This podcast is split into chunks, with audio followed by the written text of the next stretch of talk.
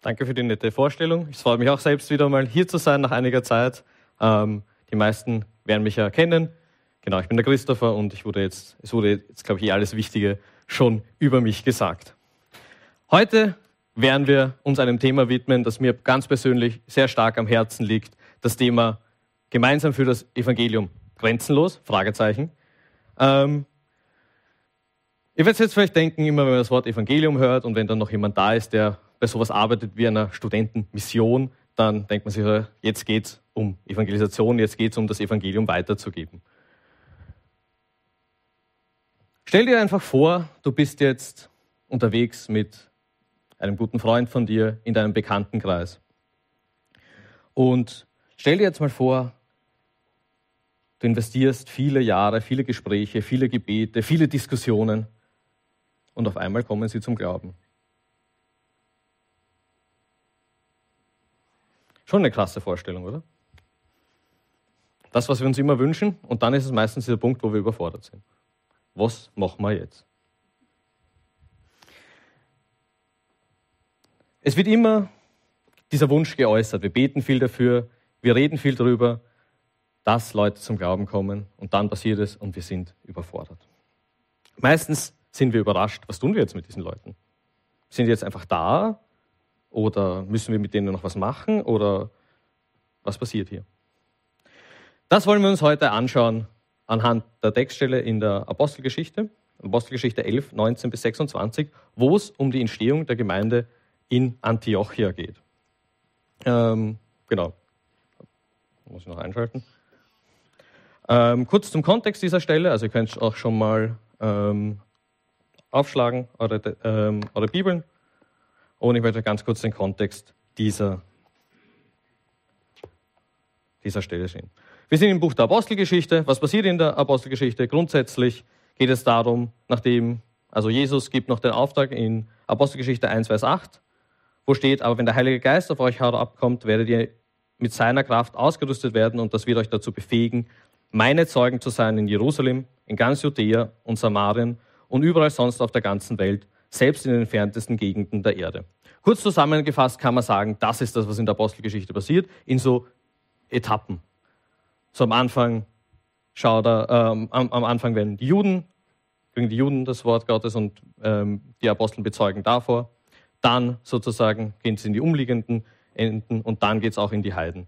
Zu den Heiden, zu denen, die nicht zum Volk Gottes gehören. Das ist so der Aufbau der Apostelgeschichte und wir sind jetzt gerade in diesem Teil, wo es so richtig ins Rollen kommt, wo die Heidenmission beginnt, wo auch die ersten Gemeinden da entstehen. Die heutige Textstelle hat vor allem zwei Aspekte. Das erste ist, Juden und Heiden sind zusammen in einer Gemeinde, etwas Neues. Und man sieht, wie sie gemeinsam sozusagen an, ähm, auf diesem Weg unterwegs sind. Sozusagen, dass sie sich gegenseitig unterstützen. So kurz, um euch mitzunehmen, was wir uns heute anschauen werden. Ich lese vor aus der neuen Genfer Übersetzung die Verse 19 bis 26. Die Christen, die sich in der Verfolgungszeit nach dem Tod des Stephanus über ganz Judäa und Samarien hin zerstreut hatten, zogen zum Teil noch weiter und kamen bis nach Phönizien und Zypern und bis nach Antiochia. Aber sie machten die Botschaft Gottes nach wie vor ausschließlich unter den Juden bekannt. Doch einige von ihnen, Männer von Zypern und aus der Gegend von Cyrene, wandten sich, als sie nach Antiochia kamen, auch an die nichtjüdischen Einwohner der Stadt und verkündeten ihnen das Evangelium von Jesus, dem Herrn. Und Gott wirkte so mächtig durch sie, dass eine große Zahl Nichtjuden ihrer Botschaft glaubte und sich dem Herrn zuwandte. Von dieser Entwicklung erfuhr auch die Gemeinde in Jerusalem. Und Barnabas reiste in ihrem Auftrag nach Antiochia. Als er sah, was dort durch Gottes Gnade geschah, war er glücklich. Er machte allen Mut und forderte sie dazu auf, dem Herrn mit ungeteilter Hingabe treu zu bleiben. Denn er hatte einen edlen Charakter, war mit dem Heiligen Geist erfüllt und hatte einen festen Glauben. Durch seinen Dienst stieg die Zahl derer, die an, dem, die an den Herrn glaubten, ständig an. Schließlich reiste er nach Tarsus, um Saulus zu suchen. Und als er ihn gefunden hatte, nahm er ihn mit nach Antiochia. Die beiden waren dann ein ganzes Jahr miteinander in der Gemeinde tätig und unterrichteten viele Menschen im Glauben. Hier in Antiochia wurden die Jünger des Herrn zum ersten Mal Christen genannt. Soweit der Text. Ich hatte letzte Woche ein interessantes Treffen mit einer Kollegin sozusagen, die seit 35 Jahren in der Studentenarbeit tätig ist, in USA sowie in Kanada. Und es war für mich richtig schön, sie einfach mal zu treffen. Sie war in Wien auf Urlaub und richtig spannend zu sehen, was heißt es, wenn man so lange Student, in der Studentenarbeit im, im, ähm, tätig ist. Und wir sind auch auf das Thema Evangelisation zu sprechen gekommen.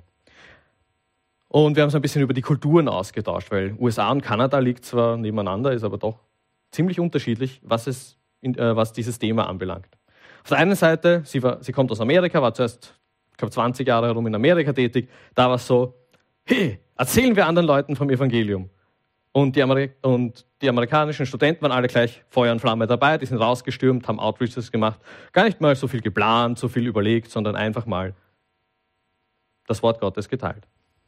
Als sie dann nach Kanada gekommen ist, war da ein bisschen ein anderes Mindset.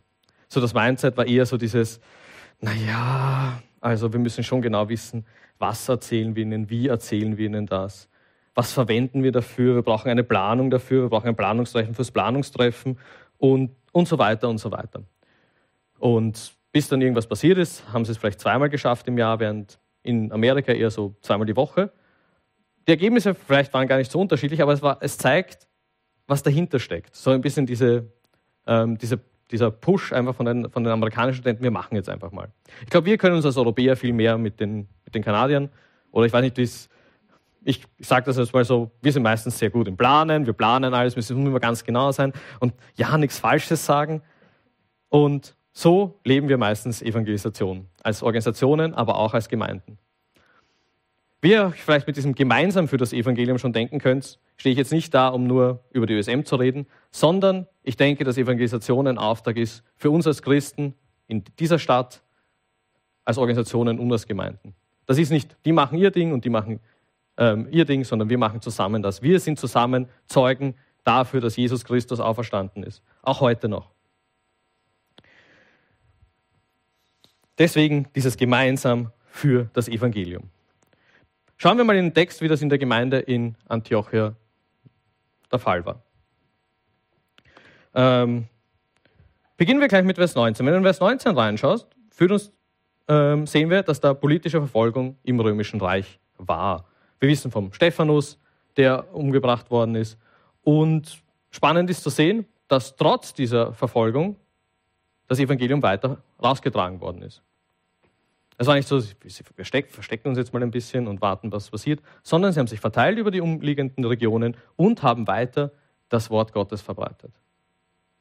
Richtig spannend zu sehen. Auch heute, spricht auch sehr stark in die heutige Zeit rein, wenn wir zum Beispiel an den Ukraine- und russischen Krieg denken. Ich weiß nicht, wie, wie viele Christen von dort auch geflohen sind ähm, und zu uns gekommen sind. Vielleicht hat, haben einige von euch schon welche kennengelernt, vielleicht so, sogar untergebracht eine Zeit lang. Und ich war begeistert darüber, was die auch erzählen, was die erzählen, was die mitbringen auch von ihrem, von ihrem christlichen Glauben, welches Zeugnis sie auch sind, um es einfach auch zu zeigen, das hat auch heutzutage noch einen, noch einen Stellenwert. Spannend ist, wenn wir in den Text reinschauen, da steht, egal wo sie hinkamen, ähm, verbreiteten sie das Evangelium und verkündeten die Botschaft von Jesus Christus. Doch zuerst steht da, wenn du in den Text reinschaust, in Vers 19 am Ende, Zuerst nur unter den Juden und dann erst unter den Heiden. Ähm, doch, es, wir lesen hier das erste Mal davon, dass, die, dass Leute, die nicht zum jüdischen Volk gehören, in großen Zahlen da auch wirklich das Evangelium gehört haben. Das erste Mal, dass sie gesagt Jesus ist wirklich auferstanden, der lebt wirklich. Und wir dürfen ihn bezeugen. Ethnische Barrieren wurden überschritten, kulturelle Grenzen wurden äh, überschritten, auch intellektuelle Grenzen wurden überschritten, wie wir das in diesem Text lesen. Und Gott wirkte mächtig. Schauen wir in Vers 21, das ist für mich ein Vers, wo wir einfach nur Gott loben und danken können dafür. Und Gott wirkte so mächtig durch sie, dass eine große Zahl Nichtjuden ihre Botschaft glaubte und sich dem Herrn zuwandte. Halleluja. Das Evangelium ist nicht nur für eine Personengruppe bestimmt. Und das wird hier nochmal so klar deutlich. Und wir finden hier gleich ein ganz wichtiges Prinzip, was es bedeutet, das Wort Gottes weiterzugeben. Wir sind dabei abhängig von Gott. Du wirst jetzt denken, okay, cool, Christopher, danke, das ist nichts Neues, das wissen wir eh. Aber meine Beobachtung ist, dass wir oft vergessen und verdrängen, dass das Weitergeben des Evangeliums, also wir vergessen und verdrängen das Weitergeben des Evangeliums oft, da wir uns nicht verantwortlich fühlen. Wir fühlen uns oft nicht verantwortlich. Das ist für mich eines der größten Probleme, die wir haben im Weitergeben als, ähm, als Christen des Evangeliums, weil wir uns nicht verantwortlich fühlen. Was meine ich damit? Naja, es gibt ja Leute, die sind dafür extra angestellt zum Beispiel. Pastorinnen, Assistentinnen, Missionarinnen und so weiter. Könnte auch eine lange Liste. Das ist doch vor allem Ihr Auftrag, oder? Oder ich habe nicht die Gabe äh, des Evangelisten. Hm. Da kann ich das ja gar nicht. Ist euch etwas aufgefallen an dieser Stelle? Wer sind die, die am Anfang erwähnt werden? Ist es ein Paulus? Ist es ein Barnabas? Ist es ein Petrus? Ist es ein Stephanus? Sind es die großen Aposteln, die das Wort Gottes weitergeben? Sonst würde ich nicht so dumm fragen. Nein, natürlich nicht. Da steht, Vers 20, doch einige von ihnen, Männer von Zypern und aus der Gegend von Cyrene, wandten sich, als sie nach Antiochia kamen, und verkündeten das Evangelium von Jesus. Wir kennen nicht einmal ihre Namen. Wir wissen nicht, wer das ist. Das sind wir, das sind du und ich, das ist jeder von uns. Jeder von uns kann der sein, der das Wort Gottes weiterverbreitet. Wie wir da lesen. Wir wissen nicht mal ihren Namen. Und trotzdem hat Gott so mächtig durch sie gewirkt. Und das ist der erste Punkt in diesem Evangelium, das Widerstand. Jeder von uns ist der, der das Evangelium weitergeben kann. Ist auch in unseren, als, als Gemeinden, auch als Werke, das ist in unseren Grundlagen drin, dass wir denken, dass jeder von uns in der Lage ist, das weiterzugeben. Und sie waren auf der Flucht und verbreiteten trotzdem das Evangelium, obwohl wir nicht einmal wissen, wer sie waren. Für mich zeigt das hier ganz stark, wie sehr Gott Personen verwendet, wie Gott jeden verwenden möchte. Jeder, der bereit ist, sein Zeuge zu sein. Und das ist jeder von uns, der sagt, er glaubt an Jesus Christus. Wie ich davor schon erwähnt habe, es spricht auch voll in diese Phase jetzt einfach rein. Auch mit diesem Russland-Ukraine-Krieg. Ich habe im März dieses Jahres eh da, da drüber am Hauptbahnhof bin ich von einer Veranstaltung heimgegangen, habe ein junges Paar getroffen, die geflüchtet sind von, ähm, aus der Ukraine und sie sind dann gerade am Hauptbahnhof in Wien gestrandet. Und wir sind ins Gespräch gekommen, es war voll nett, sie haben einfach um Unterstützung gefragt. Und dann erzählen sie, ja, sie sind auch Christen und sie wollen das einfach mit mir teilen. Sie wissen nicht, wer ich bin, ähm, aber falls ich nicht Christ bin, sollen sie einfach wissen, wie groß ihr Gott ist. Sie planen, also sie, Gott hat sie von der Ukraine bis nach Wien immer so geführt, dass sie immer nur die nächste Etappe, die Versorgung hatten. Die nächste Etappe. Es waren sechs Etappen, die sie damals gegangen sind. Und sie hatten immer nur so viel Geld bis zur nächsten Etappe und haben immer wieder andere Geschwister getroffen, die ihnen geholfen haben. Ist das nicht großartig? Und solche Stories sind die, die Leute auch mitbringen. Also falls ihr noch welche kennt oder welche untergebracht habt, redet mit ihnen. Die haben echt coole Stories einfach auch auf Lager, die einfach ermutigend sind und zu sehen, wie groß unser Gott wirkt. Und es zeigt auch, dass Gott dramatische Umstände verwendet, um Ermutigung zu sein, aber auch das Evangelium weiterzubringen. Um anderen Leuten ein Zeugnis zu sein, wie Gott ein Gott ist, der heute noch wirkt. Wir denken uns jetzt vielleicht, bei uns in der Gesellschaft gibt es eher weniger Widerstand jetzt auf physischer Basis. Das ist vielleicht eher weniger bei uns der Fall, dass wir jetzt dafür geschlagen werden oder verfolgt werden. Wirklich, dass wir Christen sind. Uns geht es eh eigentlich relativ gut hier. Aber was natürlich immer mehr ähm, überhand nimmt, ist sozusagen der verbale Widerstand. Und da, wie eingangs erwähnt, ich auch ganz kurz auch noch da einfach zeigen möchte, wie das vielleicht auch ausschaut in heutzutage ist, wir als ÖSM hatten dieses Jahr Hochschultage. Falls ihr noch erinnern könnt, wir hatten da so ein, ein Video, wurde irgendwann mal gezeigt. Dieser coole Titel Hinnig und Jetzt war ähm, das Thema der Hochschultage. Also nach sozusagen Corona, was kommt jetzt? Ähm, und genau, ich habe euch da zwei Bilder mitgebracht, damit ihr auch einen Einblick habt. Ihr habt dafür gebetet. Falls ihr euch noch erinnern könnt, ähm, wurde es in einem Gottesdienst gezeigt. Genau. Und was ich da als Beispiel für Widerstand einfach zeigen möchte, ist, wir haben das erste Mal, oder viele Studenten haben das erste Mal in, bei uns in Wien erlebt, was es heißt, wirklich dafür beleidigt zu werden, dafür angegriffen zu werden, Christen zu sein. Wir hatten, äh, da gibt es eine Studenten-App, die ist Studo, das haben unterschiedliche ähm, Studierende aus ganz Österreich verwenden die und da kann man so aktuelle Veranstaltungen noch reinposten. Und wir haben unsere Hochschultage natürlich da reingepostet, wir sind dort offiziell registriert und haben das genutzt. Ähm, ja, viel mehr hätte man nicht brauchen müssen. Das Wort Christen war drinnen und es ist schon losgegangen. Ähm, eigentlich war es nur eine, ein Hinweis auf die Veranstaltung. Es war jetzt inhaltlich jetzt nicht irgendwie was Evangelistisches dabei. Aber wir haben als Gruppe erlebt, was es heißt, einfach angegriffen zu werden verbal. Also wirklich unter der Gürtellinie angegriffen zu werden, beleidigt zu werden. Natürlich alles schriftlich, aber trotzdem war es für einige das erste Mal, dass sie diesen Widerstand gemerkt haben. Und das ist die Realität, die uns oft begegnet. Sobald Jesus, sobald Christen, sobald sonst irgendwas kommt, da gehen die Leute gleich mal auf, auf richtigen Abstand. Ähm, wir hatten dann noch mit, mit Studo selbst äh, nette Diskussionen. Also ähm, ich wurde dann zum Geschäftsführer vorgeladen, ähm, dass wir nicht so evangelistisch sein sollen. Aber im Endeffekt dürfen wir weiterhin das auch benutzen. Aber was ich euch mit diesem Widerstand auch erzählen möchte, wir waren ziemlich, also wir haben das verwendet und bei vielen der Studierenden war dann am Anfang der Hochschultage so richtig so, ich habe einfach keine Lust mehr. Es hat noch nichts angefangen und sie waren einfach so richtig demotiviert, weil dieser Widerstand einfach da war, weil diese Beleidigungen da waren. Und sie waren wirklich, ich werde sie jetzt hier nicht wiedergeben, ähm, aber sie waren wirklich weit, weit unter der Gürtellinie. Und was ist passiert? Wir hatten nicht nur in Wien Leute, die durch Studo zu den Hochschultagen gekommen sind, die haben diese, ähm, diese Anzeige gesehen, sind zu unseren Vorträgen gekommen, waren da, haben ewig dis diskutiert, haben das erste Mal das Wort Jesus in einem Kontext gehört, wo auch Christen darüber reden. Teilweise, äh, der eine hat sogar mit unserem Sprecher, den Christian Hofreiter, falls ihr den kennt, ähm, länger diskutiert über, warum wir überhaupt noch Christen sind, warum sowas überhaupt noch aktuell ist. Ich könnte hier aufhören und sagen, Gott hat auch durch diesen Widerstand gewirkt. Aber Studio ist ja österreichweit. Wir hatten in Linz Leute, die gekommen sind. Wir hatten in Graz Leute, die wegen dieser Anzeige gekommen sind. Und ich bin so froh, dass wir nicht aufgehört haben, da zu posten, obwohl Widerstand da war. Und Gott verwendet auch immer wieder die Sachen, wo wir denken, wir sind so, ja, wir, wir sind so hoffnungslos einfach, weil wir so viel Widerstand haben. Und für mich hat das ganz klar und ganz praktisch gesagt, Gott wirkt auch in Zeiten des Widerstands.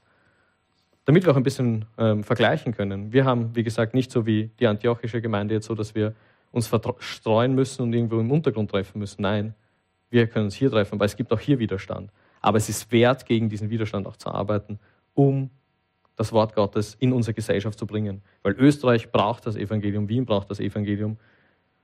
Dazu kann ich später, da werde ich dazu später noch mehr sagen. Also Gott wirkt auch in Zeiten des Widerstands, um sein Wort weiterzubringen. Wir dürfen uns da auf ihn verlassen. Der zweite Punkt ist, dass das Evangelium eine gemeinsame Sache ist. Schauen wir nochmal in die Verse 22 bis 24, wo wir da einfach sehen, auf einmal mischt sich diese Gemeinde in Jerusalem da ein. Was hat die jetzt damit zu tun? Das war die, sozusagen die Urgemeinde, die auch immer wieder unterstützt und geholfen hat. Ich finde das einen wahnsinnig coolen Gedanken zu sehen. Da entsteht etwas Neues. Jetzt unterstützen wir sie. Dieses, so diese Gangart ist jetzt nicht mehr ganz, ganz ähm, so heutzutage so. Aber ich finde das richtig spannend, wie wir sehen, sie schicken jemanden, also sie unterstützen, sie schicken Barnabas, der beschrieben wird als ein Mann voll des Heiligen Geistes. Er unterstützte sozusagen die, neubekehrte, die neubekehrten Christen, die, neu, ähm, ähm, die Gründung der Gemeinde. Und das Erste, was da auch steht, ist, ist nicht so, und er ermahnte sie und tut, tut, tut das und das und das und das, das auch. Er zeigt ihnen den Weg, wie es geht. Aber er war glücklich. Er freute sich darüber, was Gott da gemacht hat. Ich finde es so schön, dass das hier beschrieben ist. Wir könnten auch einfach sagen, ja, da steht Vers 23, als er sah, was dort durch Gottes Gnade geschah, war er glücklich.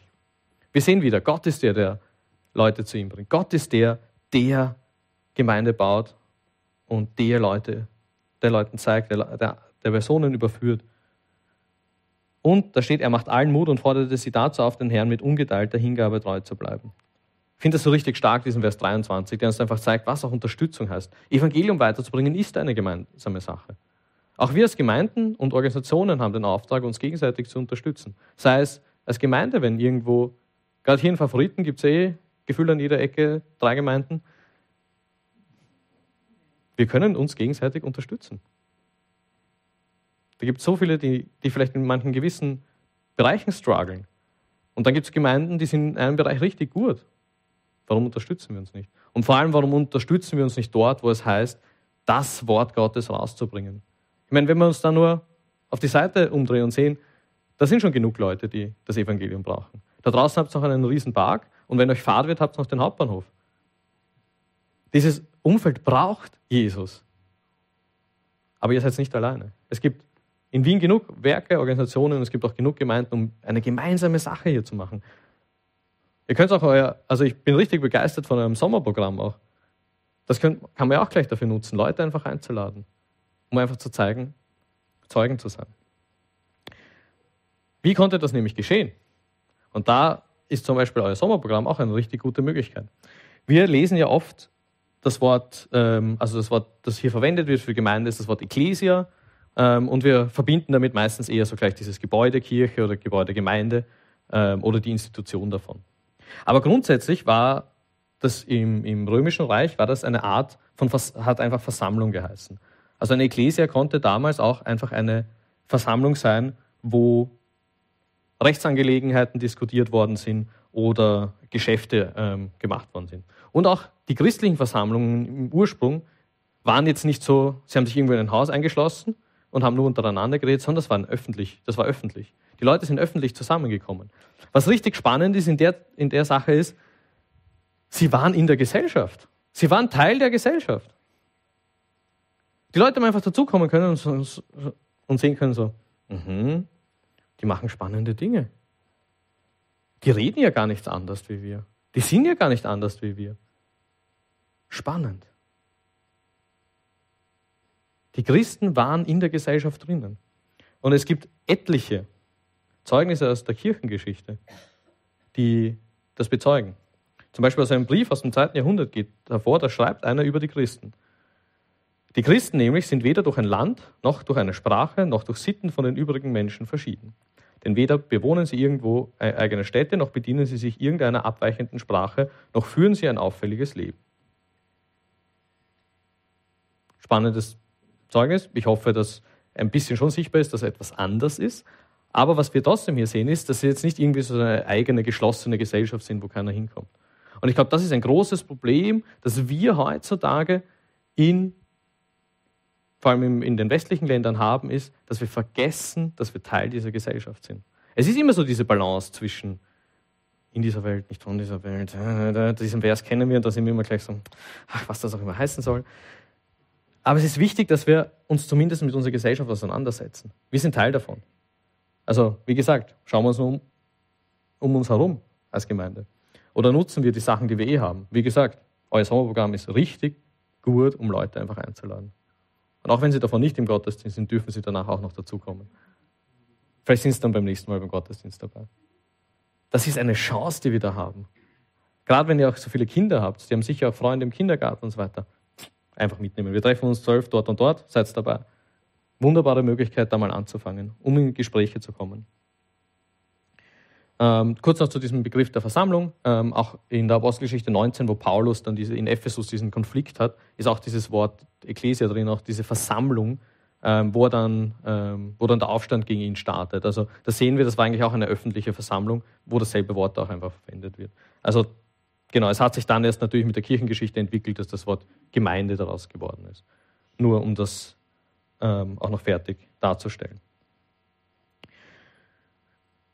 Was sehen wir also für eine großartige ähm, Beobachtung von dieser, von dieser christlichen Gemeinschaft damals in Antiochia?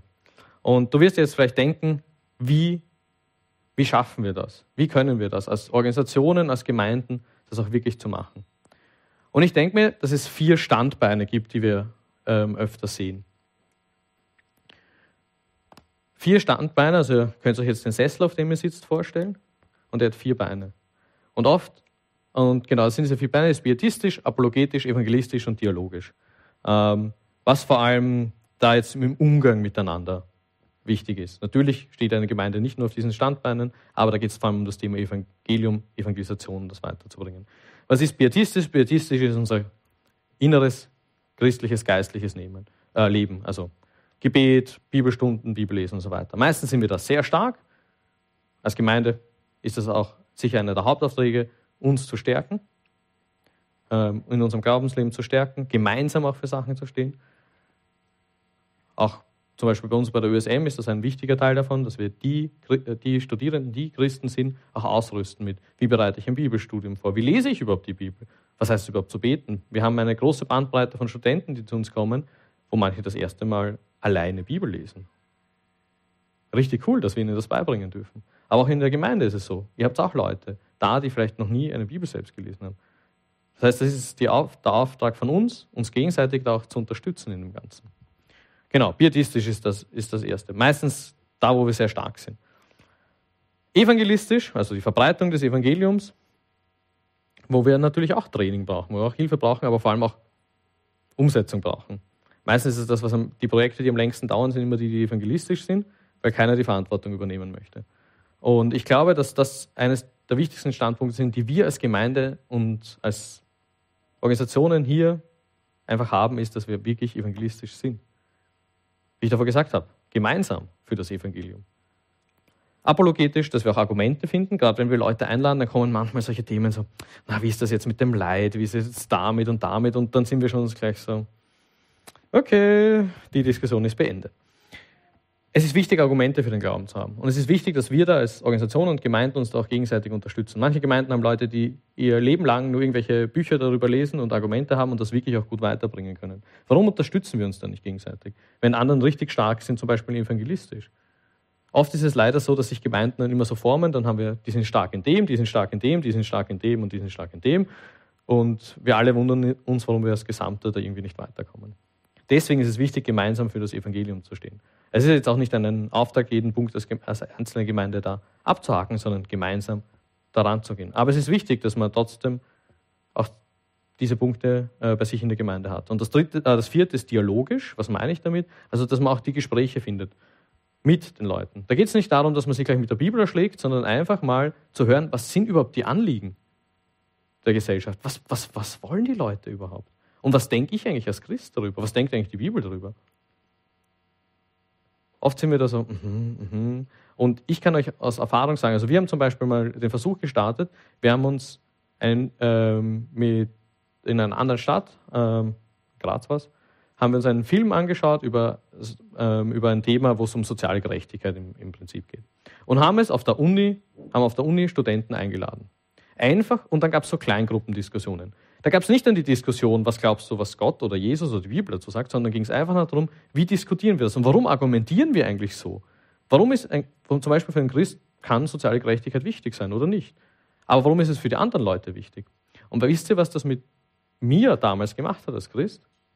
Ich habe mal angefangen, darüber nachzudenken, warum ich überhaupt über manche gesellschaftsrelevante Themen so denke, wie ich denke. Oder habe ich überhaupt eine eigene Meinung? Oder wo, was schärft meine Meinung? Weil gerade zu diesen Themen denken wir immer, die Bibel hat nichts zu sagen, Christen haben nichts zu sagen. Und dann kommen wir drauf so, da gibt es ja wohl was drinnen. Nur wir haben uns damit noch nicht auseinandergesetzt. Und das sind jetzt nicht irgendwelche Argumente für den Glauben, sondern sind einfach einen Diskurs zu starten. Und ich kann euch sagen, der Austausch mit eurem Umfeld wird euch sehr viel weiterbringen, auch, auch in über, euren persönlichen Überzeugungen, was und wie ihr glaubt. Also das sind so die vier Standbeine. Und ich glaube, wenn man diese vier Standbeine gerade in der Evangelisation hat, dann, kann, dann steht dieser Sessel auch wirklich im Widerstand. Wenn du zwei Beine da abhackst, dann fliegt er wahrscheinlich um. Na, ziemlich sicher sogar. Und das ist, glaube ich, genau das, was in Organisationen, genau aber so in Gemeinden wirklich umsetzbar ist.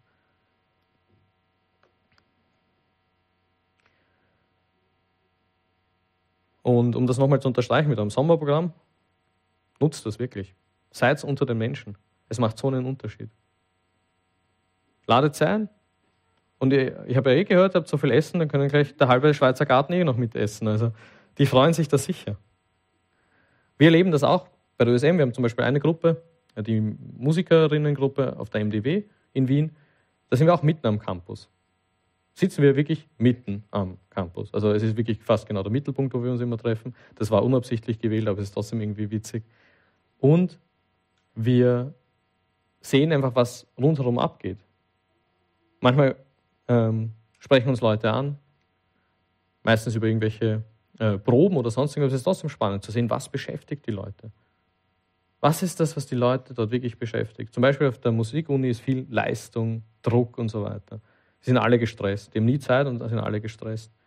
weil so wenig Möglichkeiten einfach da sind, da zu üben. Und da merke ich so, wow, wir sind mittendrin hier, wir sehen unser Umfeld und können auf unser Umfeld auch wirklich äh, wirken.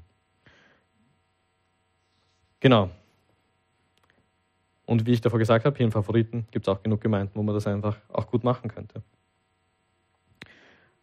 Jeder hat Teil am Evangelium. Wir sehen, Evangelium trotz Widerstand und jeder darf teilhaben und wir dürfen den Leuten begegnen und müssen nur schauen, dass wir balanciert auch stehen in der Verbreitung des Evangeliums. Ich habe euch noch den aus Römer 10, 11 und 12 steht, darum heißt es in der Schrift, jeder, der ihm vertraut, wird vor dem Verderben bewahrt werden. Ob er ein Jude oder nicht Jude ist, macht aber keinen Unterschied. Alle haben denselben Herrn und er lässt alle an seinem Reichtum teilhaben, die ihn im Gebet anrufen. Wir haben die Möglichkeit, Leuten Jesus zu zeigen. Wir haben diese Chance, auf Jesus hinzuzeigen. Wir sind seine Zeugen.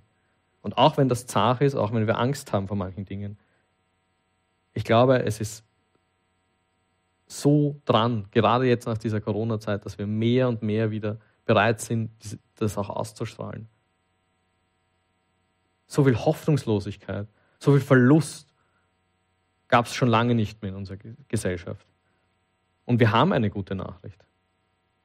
Wahrscheinlich müssen wir zuerst bei uns anfangen, ob wir wirklich überzeugt sind, dass es eine gute Nachricht ist. Aber Leute, es ist voll wert. Österreich ist mittlerweile unter den Ländern, wo viele andere Organisa äh, Missionsorganisationen Missionare hinschenken, weil wir so einen niedrigen Wert an gläubigen Leuten haben. Wachen wir endlich auf. Wir sind nicht das christliche Abendland. Das ist von gestern. Wachen wir auf. Unser Umfeld braucht Jesus. Und wir sind dazu befähigt und wir können uns auch gegenseitig unterstützen, weil gemeinsam für das Evangelium einzustehen. Und du wirst jetzt denken, ja, ich bin vielleicht nicht kompetent dazu, aber wir sehen auch den dritten Vers und das finde ich auch in Antiochia so stark, wie es dann halt auch weitergeht, den dritten Teil. Sie festigen auch das Evangelium. Was steht da? Ähm, Saulus und Barnabas kommen, da haben sie sich noch vertragen. Ich glaube, ihr habt vor kurzem ähm, den Konflikt zwischen den beiden in der Predigt gehabt. Da war, da es noch gut. Ähm, da haben sie zusammen ein Jahr in dieser Gemeinde gedient und haben ähm, sie gelehrt und haben gezeigt, was ist das, was wirklich dran ist? Was ist das Evangelium? Was ist das, wofür wir einstehen? Und deswegen gibt es sowas wie Predigten, Hauskreise, Lengham-Gruppen, Gebetsabende, Stadtgebet, was auch immer, in, in, was ihr auch noch Kinderstunde in eurer Gemeinde habt. Wir brauchen uns gegenseitig, um das auch wirklich zu festigen, das, was wir glauben, damit wir das weitergeben können. Es ist wichtig, dass ihr da seid. Auch heute. Es ist schön, dass du auch heute da bist, um auch wirklich wieder neu zu sehen, was sind die Aufgaben, die wir als Christen haben. Zeugen zu sein für Jesus. Und sie haben ein Jahr investiert. Sie haben ein Jahr investiert in die Lehre der Gemeinde, um wirklich einen Fokus auf das, auf das Evangelium zu, ähm, zu geben. Sie haben einen abgesteckten Zeitrahmen, sie lehren, es hat Stabilität gebracht. Wir sehen dann in Apostelgeschichte 13, was das alles bewegt. Antiochia ist eine wirklich stabile und zentrale Gemeinde geworden, auch kirchengeschichtlich richtig spannend zu sehen, wie die auch in die umliegenden Gegenden dann gewirkt haben. Es hat sich voll ausgezahlt, in diese Gemeinde ein Jahr zu investieren, um sie zu lehren, um Stabilität zu bringen. Es ist wichtig, dass wir uns damit beschäftigen, was das Evangelium ist.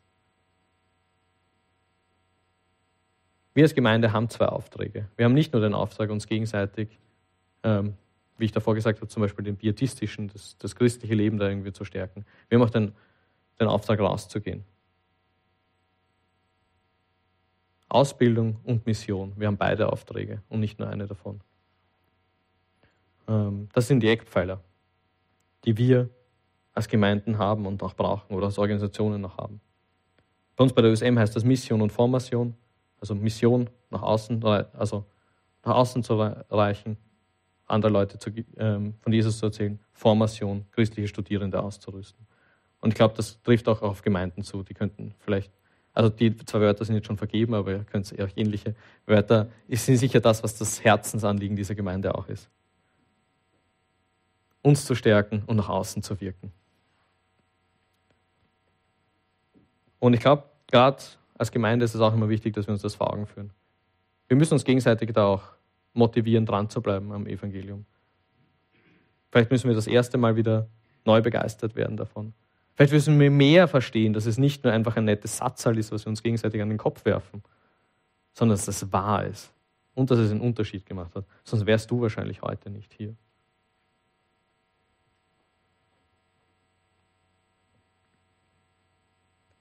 Und für die, die jetzt schon vielleicht auch innerlich stöhnen und denken, so ja, Christopher, du stehst nur da, motivierst uns, aber wir haben einfach keine Zeit vielleicht für die nächste Veranstaltung. Naja, erstens mal, ihr habt jetzt eh schon was, was ihr nutzen könnt. Und auf der anderen Seite ein guter Tipp. Man muss nicht immer alles selbst planen. Zum Beispiel, um einen Dialog zu starten, kann man einfach irgendwo hingehen, wo eine Veranstaltung ist, um Leute kennenzulernen. Ähm, wir haben jetzt nächstes Jahr zum Beispiel bei uns bei der USM, dafür könnt ihr auch gerne als Gemeinde auch beten. Das heißt, dieses Projekt heißt Engaging the University. Äh, das ist ein ähm, Projekt von unserem internationalen Dachverband, der weltweit in, äh, in Ländern tätig ist, wo es darum geht, einfach, also sozusagen die praktische Auswirkung, ist viel komplexer, ich werde aber nur die praktische Auswirkung zu erklären. Und der, der das gestartet hat, sagt immer, schaut euch einfach mal euren Veranstaltungsplan der Universität an und geht's hin. Redet dort mit den Leuten. Schaut, was die Leute wirklich beschäftigt. Und was für die Uni gilt, gilt auch für uns als Gemeinden in unserem Bezirk. In den Bezirken geht auch einiges ab gibt Bezirksveranstaltungen, irgendwelche Festeln, irgendwelche Podiumsdiskussionen, was auch immer. Warum sind wir da eigentlich nicht da? Warum sind wir als Christen da nicht dabei und schauen einfach mal, was sind so die Anliegen? Was ist das, was den Leuten wirklich unter den Fingernägeln brennt? Das heißt, wir müssen nicht mal was organisieren. Das Einzige, was wir brauchen, ist Zeit. Das könnte das Problem werden, aber das ist ja in jedem, jedem Bereich so. Damit wir einfach eine christliche Perspektive für uns und unser Umfeld kriegen. Und zwar gemeinsam für das Evangelium. Gemeinsam da einzustehen, als Christen hier in dieser Gemeinde, als Christen hier in Favoriten, als Christen in Wien, als Werke und Gemeinden zusammen einzustehen für den Herrn. Und es ist auch für dich und mich, die schon mit Jesus unterwegs sind, eine rettende Botschaft. Und wir brauchen diese Erinnerung auch immer wieder. Und es ist nicht irgendeine alte Leier, sondern es ist noch immer lebendig auch für dich und mich. Es macht einen Unterschied. Und vielleicht hilft dir dieses Motto, dieses verändert Leben, Leben verändern. Das ist das, wofür wir da sind. Zeugen sein für Jesus Christus, der uns immer wieder, der uns weiter äh, verändert, unser Leben lang, um auch Zeugen zu sein, um andere Leute zu verändern, weil wir auf ihn hinweisen. Sozusagen gemeinsam für das Evangelium. Das Evangelium trotz Widerstand gemeinsam gefestigt an unser Umfeld weitergeben und zu beten und zu sehen, wie Gott am Wirken ist. Das ist der Auftrag, den wir haben, das Evangelium weiterzugeben. Gemeinsam. Als Organisationen, als Gemeinden, als Christen hier in Wien. Gemeinsam für das Evangelium. Sind wir bereit dafür zu investieren? Sind wir bereit dafür, Zeugen zu sein für das, was wir alle einstehen und glauben? Dass Jesus auferstanden ist und dass Jesus lebt. Amen.